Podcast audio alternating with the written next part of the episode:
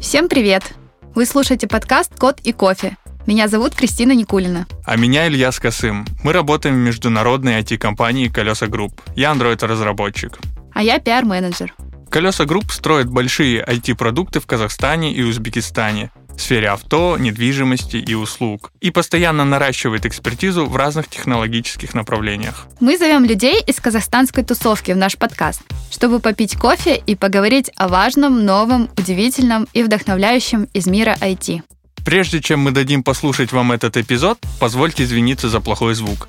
Наши герои соблюдают режим самоизоляции, поэтому записываются из своей квартиры, а не из студии. Ребята, привет! Здравствуйте! Здравствуйте. Это Марк и Лена. Они семья и команда маленькой инди-студии Katata Games. Чуть больше трех лет назад ребята отправились в путешествие в Гонконг, увидели огромные красочные билборды популярных мобильных видеоигр, вдохновились и решили, что здорово было бы сделать свою игру. Инди-игры — это те проекты, которые создают независимые авторы, а не крупные издатели. Как правило, в инди-студии работает не больше 10 человек — Игровая индустрия – один из самых богатых рынков в мире, но до независимых команд эти деньги доходят редко. Из-за доступности обучающих курсов и постепенного упрощения процесса разработки с каждым годом инди-студий становится все больше. Но финансового успеха достигают единицы, чаще всего те, кому просто повезло.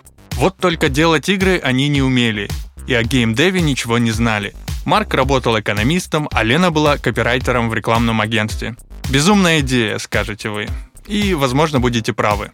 Но давайте не будем торопиться с выводами. И сначала послушаем историю Katata Games. Я учился на экономиста, и еще будучи в университете, устроился на работу экономистом же. Я начал изначально вообще учить C-Sharp, язык программирования для работы экономистом. И когда учишь C-Sharp, очень быстро узнаешь, что ну, один из самых популярных игровых движков Unity, в нем все, ну, собственно, программирование происходит на C-Sharp. И я очень быстро на это наткнулся и решил Просто попробовать посмотреть на игровой движок из интереса, как он работает, что там получается, и как-то так сильно втянулся, что в итоге бросил работу, и мы вместе с Леной начали делать игру. Unity — это среда для разработки игр. В мире много платформ для создания игр, но именно у этой всегда было много поклонников, особенно среди начинающих геймдизайнеров. Это одновременно и редактор кода, и работа с графикой, и логика поведения предметов в игровой сцене и все остальное. Ну да, я на тот момент уже не работала, и за здоровье мне пришлось уйти из рекламы, так как она требует очень много энергии, скажем так. Мне пришлось уйти до этого с работы, и я работала из дома, и я увидела, как Марк делает игру, мне стало интересно, и решила присоединиться. Мы просто решили попробовать и очень втянулись настолько, что решили отказаться от основной работы. Топран. Это первая игра Katata Games, на которой Лена и Марк в принципе научились делать игры, работая на своем балконе. В 2019 году, спустя полтора года после начала разработки, игра Top Run стала доступна для смартфонов, а еще через год на Nintendo Switch, Steam, Xbox One, PlayStation 4. Игра стала популярной. Ее скачали около 200 тысяч раз только в мобильной версии. Нашу первую игру мы ну, практически full time делали. А как вы нашли это время, которое можно было проинвестировать в переход в другую сферу деятельности? С какими сложностями столкнулись и как их преодолевали?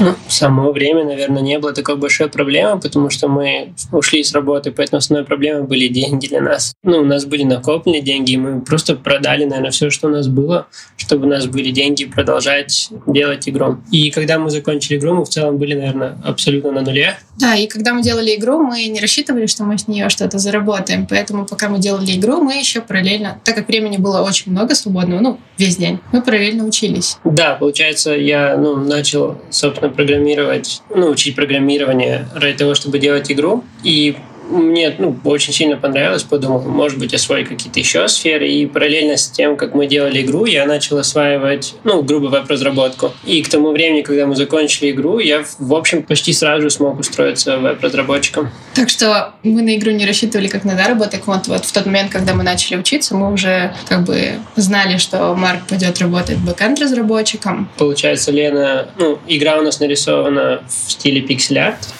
Стиль пиксель-арт или пиксельная графика. Если вы когда-нибудь играли в Майнкрафт, вы сразу поймете, о чем идет речь. Это когда изображение состоит из различимых кубиков или пикселей. Когда-то на заре геймдева такая графика использовалась из-за низкой производительности компьютеров. Теперь же это отдельный жанр в дизайне, у которого много лояльных поклонников. Но Лена, кроме того, начала ну, глубже погружаться в изучение просто арта, арта рисования, да. не знаю, как это правильно сказать. Я прошла курсы по 3D, по digital рисованию. Ну, в принципе, я вместо КИМЭПа хотела поступать в художественный институт какой-нибудь на художника, но я не хотела терять английский язык, поэтому я пошла на журналиста. Ну, как бы тоже хотелось. А тут была такая возможность переучиться на того, кем ты изначально хотел быть. И это была моя работа, я брала большие заказы, но как бы не то, чтобы это был такой заработок, как у бэкэнд-разработчика, например. Все-таки программист — это программист. Пока Марк делал туториал, он делал свою игру. И как бы жалко было просто что-то сделать и сохранить это на компьютере и больше никогда это не видеть. Поэтому начали делать, продолжать ее, расширять, делать больше, интереснее. Вот. А, но как бы так сказать, когда ты работаешь в офисе, ты и так работаешь на кого-то, и у тебя нет никакой креативной свободы, все решения принимаются кем-то сверху. И на самом деле очень приятно, когда у тебя есть полная креативная свобода, то есть ты можешь выбрать любую игру, любой жанр, любой стиль и делать ее сам. Когда ты придешь, например, в тот же Wargaming, все твои способности не будут использоваться. Например, ты будешь там текстурщиком, и ты будешь рисовать текстуру, например, там земли, да, или там стены. А тут мы делаем все сразу много шляп. Это и звук, это и арт, это и программирование, это и и там запись каких-то звуков, и нанимать людей, каких-то иллюстраторов или ребят для озвучки. И это на самом деле намного интереснее, чем делать какое-то одно монотонное занятие на протяжении разработки игры. Например, как Cyberpunk, сколько его лет? восемь разрабатывали. И то есть ты все восемь лет сидишь и делаешь вот что-то одно, ровно по твоей специальности, и как-то это... Конечно, это клево для людей, которые мечтали работать в большой компании, но мы не чувствуем, что это что-то, что бы мы хотели делать. Еще интересно разрабатывать самим одну игру. Это то, что, например, мы делали топ-ран, нужно собрать очень много материала, изучить много чего. То есть мы пересмотрели очень много фильмов из 80-х, я пересмотрела очень много референсов из 80-х, мы узнавали сленг 80-х. И то есть если следующая игра будет, ну, например, про викингов, нам нужно будет узнать все о викингах, как они жили. И с каждой игрой твой кругозор расширяется, потому что каждый раз новая тема, и ты не можешь к ней отнестись поверхностно. Да, именно в играх работать не в большой компании, делать что-то свое еще интереснее, потому что в целом работа над игрой подразумевает супер много материала, который который нужно изучить, супер много всего, что нужно уметь и попробовать, и научиться. И когда ты делаешь свою игру, это ну, очень интересно, да. Приходится и учиться писать сценарий, даже если это не игра с сюжетом, но тем не менее, в любом случае нужен хоть какой-то сюжет. Нужно а чтобы учить... вокруг него что-то строилось. Да, нужно учить и программирование, и рисовать, и звуки, и нужно изучать маркетинг, и нужно изучать, как все это в итоге публикуется. Мы учились писать там банально ASO, там оптимизация App Store, чтобы наша игра находилась в поиске. А можете перечислить самые важные вещи во время разработки игры? От самых важных к наименее важным. Вот вы сейчас перечислили часть. Поставьте их в топ. В плане умений или вот чтобы получить успешную игру, хорошую игру, на что нужно в первую очередь обращать внимание? Такой топчик. Наверное, нам очень сложно сказать. Ну, успешные и хорошие игры не всегда одно и то же. Чтобы получить успешную игру, в первую очередь нужно разбираться в маркетинге, там, вы подобрать подходящую целевую аудиторию и потратить минимум сил, которые необходимы для того, чтобы сделать игру для этой целевой аудитории. Чтобы сделать хорошую игру, нужно ну, просто в первую очередь подойти к этому с душой на самом деле. Но не все хорошие игры успешные игры, не все успешные игры хорошие. А если возьмем, например, и разделим на этапы развития, например, в самом начале мы должны проработать хороший сюжет, потом музыка должна быть. И можете вот э, в этом плане сказать, что важно, а что менее важно? Это разложить хронологию, да, ты хочешь примерно? Типа, как идет работа над игрой в хронологическом порядке? Типа, ну, можно и так ответить, да, тоже хороший вариант. Наверное, у нас немного нестандартный случай в создании игры, потому что обычно пишется диздок, в котором учитываются все аспекты игры, и сценарий, и стилистика. Не обязательно, чтобы это было уже нарисовано. В смысле, это как бы гайдлайн, гайд. Ну да, дизайн-документ, который описывает абсолютно все аспекты игры. И программисты его смотрят, художники его смотрят, и как бы они все одновременно разрабатывают игру. Так как нас двое, у нас не было никакого диздока. У нас был Trello. Да, у нас до сих пор его нет, хотя мы игру закончили, уже работаем над второй игрой, но мы по-прежнему не пишем диздоки. Хотя это в целом неправильно, но так как нас всего двое, и мы, так как мы семья, мы очень хорошо друг друга понимаем, нам проще обсуждать все на лету. И, наверное, в целом у нас немного другой подход к разработке игр, он, наверное, менее правильный, но нам он подходит больше. Мы не планируем заранее. Весь масштаб игры, вот какой да. она должна быть от и до, мы можем на ходу ее изменить. У нас есть небольшая идея, мы пробуем что-то с этим сделать, потом мы думаем, куда это можно вести дальше, и как-то вот так небольшими кирпичиками складывается игра. Ну, если, например, сказать, как было с Топраном. Марк начал делать туториал по Endless Runner. Endless или Infinity Runner — это игры, где персонаж постоянно бежит, летит, ползет, прихрамывает вперед по бесконечному игровому миру. И как бы вокруг него все и строилось. Мы были уперты в жанр. Да, из-за того, что я учился программировать на примере разработки Endless Runner мы не выбирали, в каком жанре нам разрабатывать игру. Это уже был Endless Runner, потому что я как раз на нем и учился. Поэтому мы исходили из того, что у нас есть. И, и как бы я просто как-то случайно нарисовала арт в стиле 80-х, и мы подумали, о, так мы можем сделать Endless Runner стиле 80-х. И мы начали его делать, и было так, о, давай вот это добавим, а давай вот это попробуем. И так оно и росло. Потом мы сделали альфу, люди снесли свои комментарии, мы сделали бета, люди внесли свои комментарии. Ну, как бы на основе этого мы поправляли какие-то идеи, которые нам казались крутыми, а они на самом деле были стрёмными и никому не нравились. Вот. И следующая игра, которую мы сейчас делаем, это было так, что Марк говорит, я хочу сделать гонки. А я абсолютно за, потому что это весело, и мы начали делать гонки. Но на самом деле, что мы узнали через Топран, что кажется неважным, но на самом деле это предельно важно, это звуки и музыка. В многих играх, например, не всегда есть отдача, какие-то определенные звуки. На самом деле, каждое действие игрока должно сопровождаться каким-то звуком, чтобы ну, ты, ты чувствовал, что ты что-то сделал, и есть какая-то отдача. Да, все говорят о том, как важно дать визуальную отдачу. Об этом очень много статей, и обычно ну, в играх стараются ну, работать над визуальной отдачей, но вот над звуковой отдачей ее часто игнорируют, забывают они. Или где-то чуть-чуть не хватает.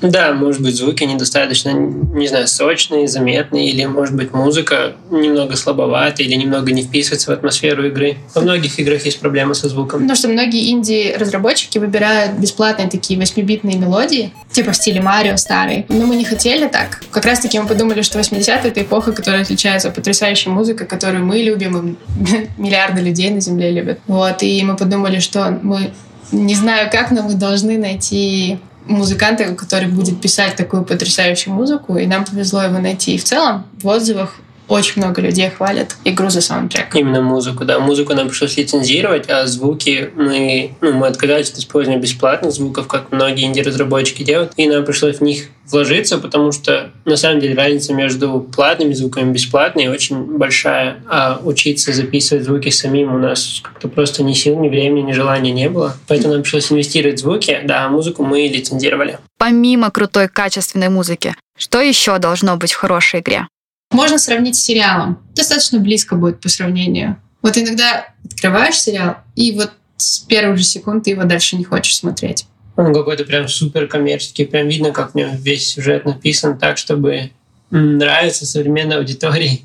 Да, бывает, открываешь, сначала как-то не уверен, но дальше он становится все интереснее и интереснее. С игрой абсолютно то же самое. В последнее время в играх стало модно вкладывать какое-то, например, а давайте мы расскажем, как живет человек с депрессией через игру, а давайте мы расскажем, как живет человек, который болеет раком. И честно, жизнь, в принципе, имеет свои проблемы и недостатки любого человека. И игры — это способ немного отвлечься. И очень часто вот ты переходишь в эту игру, и она очень депрессивная, у нее, ну, как бы такой достаточно тяжелый тон, и это заставляет тебя вспоминать о своих собственных проблемах. И ты уже вроде бы как не отвлекся, а наоборот еще глубже в это все погрузился. Для нас, наверное, любовь выражается скорее в любви к деталям. Пример приведу. У нас есть знакомый, он делает игру типа Mortal Kombat в Твиттере. И он с 10 лет мечтал ее сделать. У него были детские рисунки всех этих персонажей, которых он придумал в детстве. Это какой-то гигантский лобстер в американском костюме. Вот, это вот именно э, то, как он в детстве это представлял. Вот он вырос, он наш ровесник, ему там 30 лет. И он смог ее Он сделать. написал свой игровой движок, и на котором он сделал в итоге этот файтинг, и все персонажи в его файтинге сделаны вот по тем рисункам, которые он нарисовал в детстве. Да, и он исполнил свою детскую мечту, и у него, например, есть персонаж, это русский командир какой-то, и он написал мне, попросил написать на русском всякие коронные фразочки, которые он будет говорить, когда игра начнется. Ну, как в Mortal Kombat, ты начинаешь, он там говорит, иди, я тебя убью, иди ко мне, я тебя сейчас убью. You are nothing. Только он должен был говорить что-то очень-очень русское. И то есть э, Он не просто там погуглил и перевел какие-то фразы. через Google Translate Он он спросил людей, которые живут в постсоветском союзе, что бы сказал человек. и просил его фирменные движения назвать как-то. То есть у него там царь-бомба, царь-пушка. И когда игра начинается, он говорит своему сопернику, я покажу тебе, где раки зимуют. Ну, то есть он мог не париться, он мог просто закинуть какие-то стандартные фразы в Google Translate. Но, но нет же, он заморочился. Вот, вот это с любовью. Можете привести свой пример, когда вы разрабатывали игру Top Run, где вы заморочились, какие детали для вас были очень важны? Мы совсем заморочились. Мы пересмотрели, наверное, абсолютно все популярные, да и не очень популярные фильмы из 80-х. Мы во время разработки нон-стоп слушали музыку из 80-х. Мы, ну, как мы уже говорили, супер ответственно подошли там к звукам к музыке. Вот мы сначала мы поставили какую-то бесплатную музыку, она не понравилась нам, потом мы купили музыку, и она нам все равно недостаточно понравилась. И вот в итоге мы нашли супер хорошего синпейк исполнителя, у которого мы лицензировали музыку, потому что все остальное нам казалось недостаточно хорошим для игры в 80-х. Ну и, например, э, это же 80-е в Америке, мы в них не жили. Для нас это наши 90-е и фильмы, которые мы на кассетах смотрели. То есть как бы нужно было создать мир, в котором мы не жили, но мы по нему ностальгируем, хотя мы в нем не жили. И, например, тот же Кевин, он Коля на русском языке, а главный герой — это ну, классический главный персонаж из всех фильмов про 80-е, которые мы видели. Такой обычный подросток, но у которого появляются какие-то суперсилы. Но это уже классический, ну, такой классический сюжет всех фильмов из 80-х. Я могу уточнить одну, ну, как, рассказать об одной маленькой детали, которая, как мне кажется, показывает нашу любовь к деталям. Мгм. Получается, у нас в игре есть собаки, и они гавкают, когда они, например, там видят врага иногда, или когда там ты что-то делаешь. И, например, у нас есть ну, очень разные породы собак. У нас есть несколько разных видов лая для там, больших собак, для средних, для маленьких собак. И более того, например, маленькие собаки у нас лают чаще, чем большие собаки, потому что в жизни маленькие собаки тоже лают чаще, чем большие собаки. Ну да, вот такое. Даже как бы, ну, мы не думаем, что кто-то когда-либо это заметит, но как-то вот подсознательно, мне кажется, человек чувствует это, когда играет в игру. У меня есть друг, который разработал свою простенькую онлайн-мафию на Android-телефон, и у него нет никакой монетизации в приложении, кроме рекламы. И буквально за пару месяцев, ну, скажем, 7-8 месяцев, он купил себе последний MacBook. Что вы смогли позволить себе приобрести, получили благодаря вашей игре? Ну, если грубо спросить, сколько вы заработали на вашей игре? Наверное, мы не можем сказать точно цифры, сколько мы заработали, потому что наша игра в том числе вышла на консолях и на ПК, а там она вышла при помощи издателя, и, собственно, доходы оттуда — это NDA. Но в целом можно сказать, что мы в такие особенно тяжелые времена, потому что ну, вот мы делали игру, мы потратили фактически все наши деньги, там продали все, что у нас было, и когда мы вот только устроились на работу, после того, как выпустили игру, денег в целом не было ни на что. И игра принесла больше денег, чем мы думали, и мы некоторые месяцы в целом прожили, наверное, на как раз доходы с игры. Да, и банально все мои курсы, которые я беру, мы их оплачиваем с игры. А она продолжает вот э, приносить деньги, так ведь? Потому что там реклама продолжает показываться, видимо, новые люди продолжают играть. Как это вообще происходит? На самом деле у нас не такой большой доход с ре- рекламы. Да, я не знаю, сколько мы заработали с рекламой. Ну, я не знаю, сейчас мы с рекламы в игре получаем, не знаю, может быть, долларов 30 в месяц. Не скажешь, что это какой-то большой доход. А сейчас игра на телефонах уже на самом-то деле не так популярна. Она сейчас в целом намного популярнее на консолях. Мгм. А на телефонах, на самом деле, очень много людей покупают. Весь наш доход, ну вот если взять именно с телефоном, очень большой доход был именно с покупок. Не с рекламой. Да, люди неожиданно много покупали внутриигровых покупок. Мы не ожидали, что мы думали, что основной доход будет с рекламы, но на деле казалось, что основной доход на телефонах у нас с покупок внутриигровых. Еще удивительно то, что у нас, например, можно купить полную игру, но можно купить полную игру дороже, чтобы нас поддержать. Да, получается, можно купить полную игру за 6 долларов, и, ну, откроется все, там, все скины, не будет рекламы, вот все, все, все абсолютно, все фри-то-плей элементы исчезнут. Но абсолютно то же самое можно купить за 8 долларов или за 10 долларов. И это никакого смысла не несет. Мы указываем, что это просто, ну, как чаевые, чтобы нас поддержать. И неожиданно много людей выбирают более дорогие опции. Когда вы говорите неожиданно много, это десятки людей или сотни людей или тысячи людей, ну хотя бы примерно. Тысячи? Наверное, скорее сотни. Смотря какие покупки. Трудно оценить. Ну да, я, я вот честно, я сейчас не вспомню, сколько мы точно заработали именно на мобильной версии игры. Это не так, что мы заработали там, не знаю, 20 или 30 тысяч долларов, но не так, что 200. Наверное, мы несколько тысяч заработали именно на мобильной версии. Окей, вы упомянули про издателя. Я так понимаю, что он был не с самого начала. То есть сначала была мобильная версия игры, потом как-то она э, мигрировала на консоли, да? Вот расскажите, как это случилось, в какой момент? Вообще, когда мы только э, делали эту бренд, мы решили попробовать отправить ее издателям, рискнуть, хотя мы знали, что она плохая. Мы, отправ... мы, не, мы не планировали выпустить на консоли еще тогда, мы думали, что... На телефоны мы да, выпустим ее через издателя. Да. И мы написали им по всем правилам, приложили там гифку. Вроде все прошло хорошо. Выбрали еще издателя, очень много времени потратили на то, чтобы просто выбрать издателя, который бы подошел нашей игре, и наша игра бы им подошла. Да, обязательно выбирать издателя, который выпускает игры такие же, как у тебя, грубо говоря. И мы им написали, все прошло хорошо. Они написали нам очень большой отзыв на игру. Все минусы, плюсы. На самом деле это очень тоже помогло в разработке, потому что, ну, они же издатели, они вообще хорошо в играх разбираются. И они сказали, можете вот это все в игре исправить. Что игра им в целом нравится, но у меня есть недостатки, вот можете, пожалуйста, все это исправить. Мы потратили, mm. наверное, несколько месяцев на то, чтобы это все исправить. Да, и они еще очень долго отвечали. Получается, человека, который был ответственный за коммуникацию с нами, у него родился ребенок, он на нас на два месяца забил.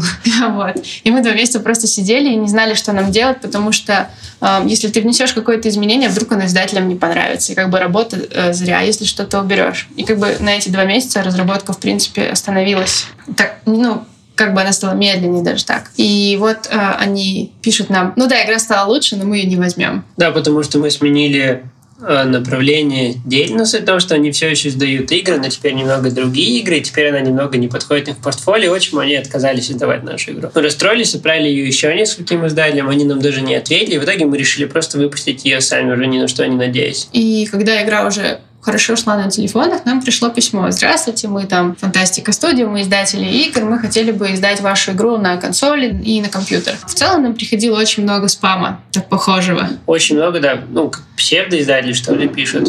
Всяких скамеров. Ну и тут мы примерно так же к этому отнеслись, начали гуглить ребят, посмотрели их сайт, но... Когда выглядит... они сделали игру, которую мы знаем, Black Paradox, мы слышали о ней до этого, просто не знали, какая студия ее сделала. Да, да. и она тоже ну, в таком же стиле, как у нас, и как бы тут логично, почему они нам написали. И мы им ответили, и, в общем, нас все устроило по договору, их тоже. Так что мы не можем сказать, как посоветовать, как можно найти издателя, потому что они сами на нас вышли, они сами нас нашли. Но в самой игре пришлось переделать довольно много. Как бы в целом мы сделали игру на движке Unity, и он подразумевает, что очень легко построить игру для любой платформы, там, для телефона, для консоли, неважно. Ты просто меняешь там один пункт в меню, и игра строится под другую платформу. Но это как бы только техническая часть. Но в игре на телефоне как бы управление через касание касание пальцами, а на консолях через джойстики, а на компьютере, например, мышкой. Это подразумевает абсолютно разный UI, а UI, наверное, это чуть ли не самое долгое и сложное, что в игре можно сделать. Так что пришлось переделать достаточно много. Ну, мы переделали весь UI,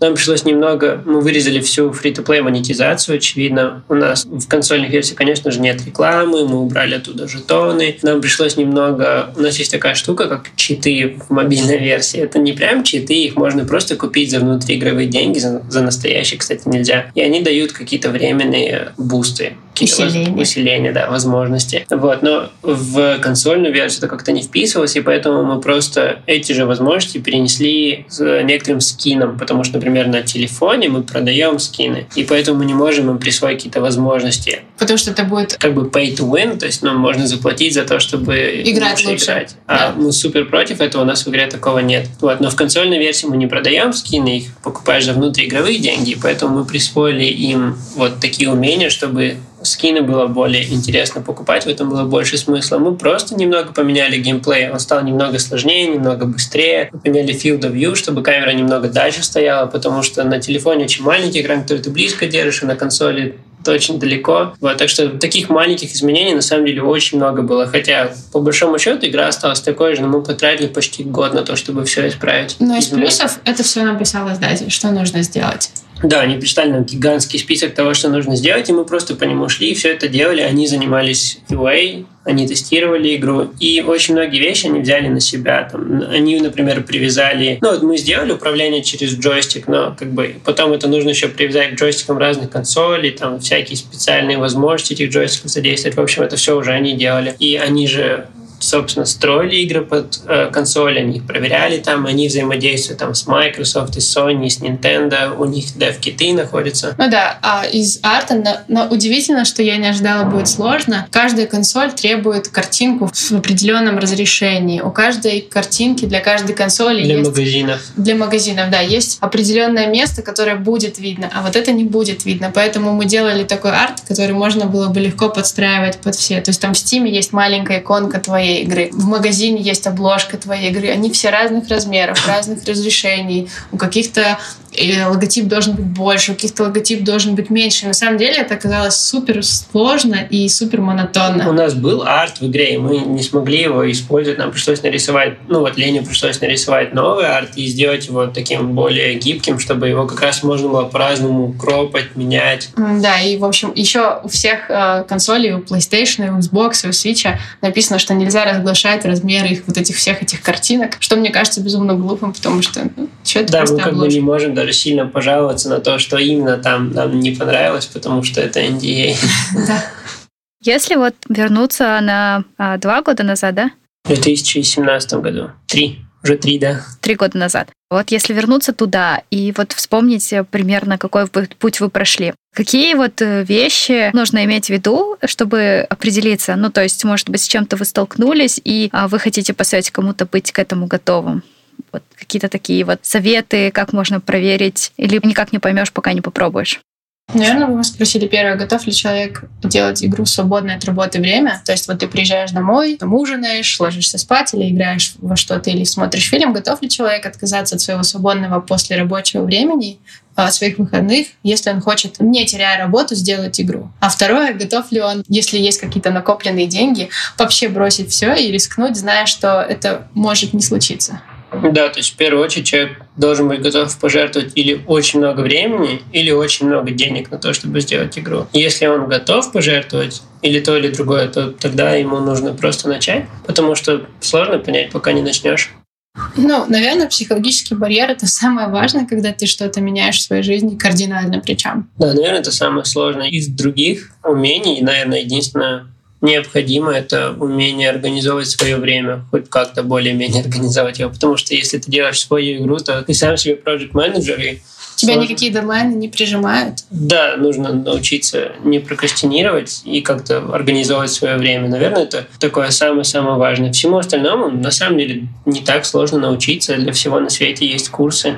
Все на свете можно попробовать и программировать, и рисовать можно научиться. Плюс можно всегда скооперироваться с другими людьми. И кто-то один может начать учиться рисовать, там, второй программировать, третий заниматься звуками. Ну и на самом деле есть очень много ребят, например, 3D-шников, которые бы хотели сделать игру, но они не умеют программировать. Но они как бы готовы с кем-то объединиться. То есть, э, ну, грубо говоря, если у вас какой-то доход будет, вы придумаете, как его разделить, но игра-то будет готова. Тут как бы вопрос. Если создать игру просто вот из мечты, вы можете набрать большую команду, где все будут бесплатно работать, если вы не хотите из этого построить бизнес и Ну, тогда нужно еще уметь общаться с людьми. Тогда нужно уметь общаться. Работать в команде. Да, работать в команде. Тоже для нас двоих первое время было сложно вместе работать. Но в каком плане? Не все время, но, например, У нас есть один вопрос, например, какого врага мы хотим добавить в игру? Я предлагаю одного врага, а Марк предлагает другого врага. Как выбрать, какой лучше? Можем ли мы объективно оценить, какой из них лучше, или каждый будет из своих личностных интересов отстаивать свою идею? И в этот момент очень тяжело научиться быть объективным по отношению ко всем идеям, предложенным к игре, и готовым быть отступить от того, что ты предложил, даже если ну, понимать, что не все, что ты делаешь, это обязательно хорошо. Если работаешь в команде, очень важно уметь принимать критику. Но, наверное, это не только к геймдеву относится, к любой работе в команде.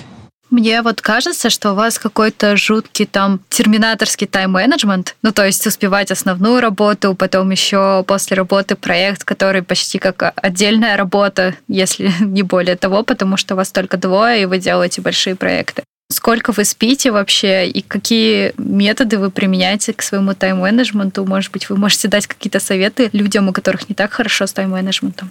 Ну как, насколько у нас все хорошо с тайм-менеджментом, это относительно тоже, потому что мы работаем, потом у нас идут курсы, но мы все время стараемся чему-то новому учиться. Потом мы занимаемся разработкой игры. Сейчас у нас есть еще, мы переделываем наш сайт. Мы завели котенка, это у нас уже был кот, и мы завели еще котенка, и теперь на, него, на нее тоже очень много времени уходит. Может быть, со стороны звучит, как будто у нас хорошо все с тайм-менеджментом, но на самом деле мы ничего из этого абсолютно не успеваем. Есть такое все время ощущение, что мы готовы вот-вот-вот догнать, догнать, догнать, но этого никогда не происходит. Так что я бы не сказал, что мы настолько хороши в тайм-менеджменте, потому что, наверное, тогда бы такого ощущения не было. Мы немного там отстаем, скажем, в работе, но нагоняем в игре, потом нагоняем в игре, но отстаем в работе. Сейчас вот э, мы немного забросили разработку игры, потому что мы взяли курсы, которые достаточно важны для нас, и мы тратим много времени на них. Но при этом за это время я нарисовала наш сайт. Ну, я делаю UI UX, и Марк его сейчас делает, он скоро будет готов. То есть как бы мы не занимались активной игрой, но зато мы полностью переделали практически наш сайт, потому что мы почувствовали, что он больше не подходит нам ни по уровню наших умений в дизайне, в программировании, ни вообще по стилю не подходит. Ну да, у нас такой достаточно ужасный сайт на WordPress сейчас. Это было э, ну, быстрое решение сайт. на тот момент. Да, но наш новый сайт, конечно, намного лучше. Наверное, для геймдев-студии это не так важно, но нам просто приятно. А сейчас времени на разработку игры нет, но вот время на разработку сайта находится, потому что это чуть меньше времени нужно. В целом, секрет в том, что мы просто ничего не успеваем. Мы спим мы, наверное, когда как. Мы спим не знаю, 6 часов, 5 часов, 7 часов. Иногда мы вообще не спим. Иногда после такого мы разваливаемся и спим по 12 часов. Ну вот, например, по графику мы живем ночью. Ну да, работа, работаем удаленно, и получается, рабочий день у нас начинается вечером. Поэтому 8 вечера. Да, 8 вечера. Поэтому и игры мы, ну, там учимся, игры мы также разрабатываем ночью и работаем тоже ночью. Поэтому мы обычно просыпаемся где-то там в обед, после обеда. То, что люди делают обычно после работы, мы делаем до работы, потом вечером садимся за работу, работаем там до ночи, до утра и ложимся спать под утро, чтобы спать до обеда, примерно как-то так.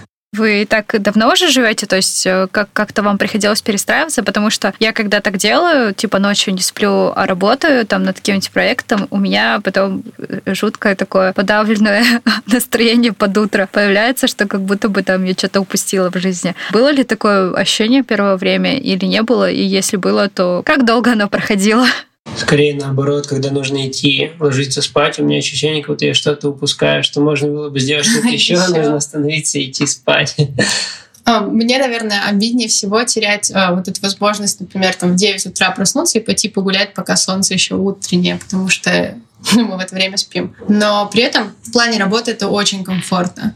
Единственное, мы рассчитывали, что э, будет плюс быстрый интернет, но все же спят, никто не пользуется интернетом, но с Казахтелекомом так не получается. Вот он ночью еще хуже он ночью еще хуже работает. А очень, получ... очень удобно, что мы никогда не, там, не попадаем в пробки или в часы пик, что мы можем там заехать в магазин не после работы, как все, когда гигантские очереди, а заехать там до начала работы днем, когда никого нет. И так во всем в целом. Да, это значительно, кстати, сокращает а, время, потраченное на всякие бытовые мелочи. До пандемии было вообще удобно. Можно было там в 5 утра поехать в магазин и закупиться продуктами. Тогда там только один кассир, и это вообще удобно было. Сейчас днем все равно очереди побольше. А пришли к этому, когда мы начали разрабатывать игру, мы все, все дальше и дальше уходили на позднее время каким-то абсолютно естественным способом. В один день ты ложишься в три, потом в четыре. И вот э, когда мы начали э, удаленную работу, которая начинается с 8 вечера... На самом деле так здорово совпало, что ну, у нас уже был такой режим, по большому счету, нам не пришлось как-то как-то сильно перестраиваться. Угу. И как бы, ну, нет никаких сложностей, ничего такого, только, например, всякие эндокринологи возмущаются, что так нельзя жить, неправильно, вредно для здоровья, но Зимой еще не хватает дневного света, потому что зимой свет почти не видишь. Просыпаешься ну, в обед, там, пару часов, и солнце уже садится. Но мы постарались в нашей квартире, в интерьере это максимально компенсировать. Я хотела сейчас спросить, вот вы говорите, что вы очень много курсов проходите, и вот сейчас много времени тратите на курсы. Хотелось бы узнать, как вы их выбираете, на каких платформах классные есть курсы, и какие есть курсы, в которые вы прошли, вы бы вот прям рекомендовали для тех, кто хочет развиваться в геймдеве или ну, в дизайне, да, там? Ну, я как-то поучаствовала в бесплатном мастер-классе от школы ArtCraft по 3D-моделированию. И мне очень понравилось, я пошла к ним на курс именно 3D-моделирования для игр. Оно немного отличается от просто 3D-моделирования для архитектуры или интерьера. Вот. Мне очень понравилось, и, в принципе, я с этими ребятами так и осталась. Все остальные курсы я беру у них меня все абсолютно устраивает и по цене, и по менторам, потому что, например, их школа находится в Украине. В России, конечно, ребята больше денег просят за то же самое. А здесь еще такая очень дружественная атмосфера, так что, ну вот, я бы рекомендовала, если человек хочет научиться всему для игр, на самом деле, он может идти в Artcraft. Там учат и на Unreal делать игру, и арту, и чему угодно. Программированию легче всего наверное, просто научиться по документации и по бесплатным туториалам, которые где угодно можно найти, хоть на Ютубе там же. Кроме того, я, например, не беру никаких туториалов для игр, я беру их в основном для работы. Но для игр мы еще читаем книжки. Например, мы читаем, ну как мы читаем, в основном Лена читает и рассказывает мне вкратце содержание. Например, про то, как писать сюжеты. Ну и просто мы недавно буквально прочитали Blood, Sweat and Pixels. Э, не то, чтобы она там как-то сильно помогала в геймдеве, скорее просто мотивирует. Ну и просто мы считаем, как делать игры лучше. Да, ну, на самом деле есть очень-очень-очень много просто нет, статей обо всем на свете, о том, как сделать то в играх, о том, как сделать это в играх, и просто стараемся читать много чего такого. Вот вы сделали первую игру и сейчас работаете над второй. Как вот ваш подход, э, может быть, изменился, эволюционировал во второй игре по сравнению с первой? То есть понятно, что вы же многому научились, но как это все, весь процесс изменился? Наверное, э, он стал чуть-чуть лучше, например, в том, что я могу 3D-моделировать ну, в смысле, меня не смутить, если нужна какая-то работа в 3D. То есть качество арта значительно вырастет, потому что мы не ограничены только пиксель-артом теперь. Вот это уже большой, большой шаг, потому что все-таки э, пиксель-арт — это 2D.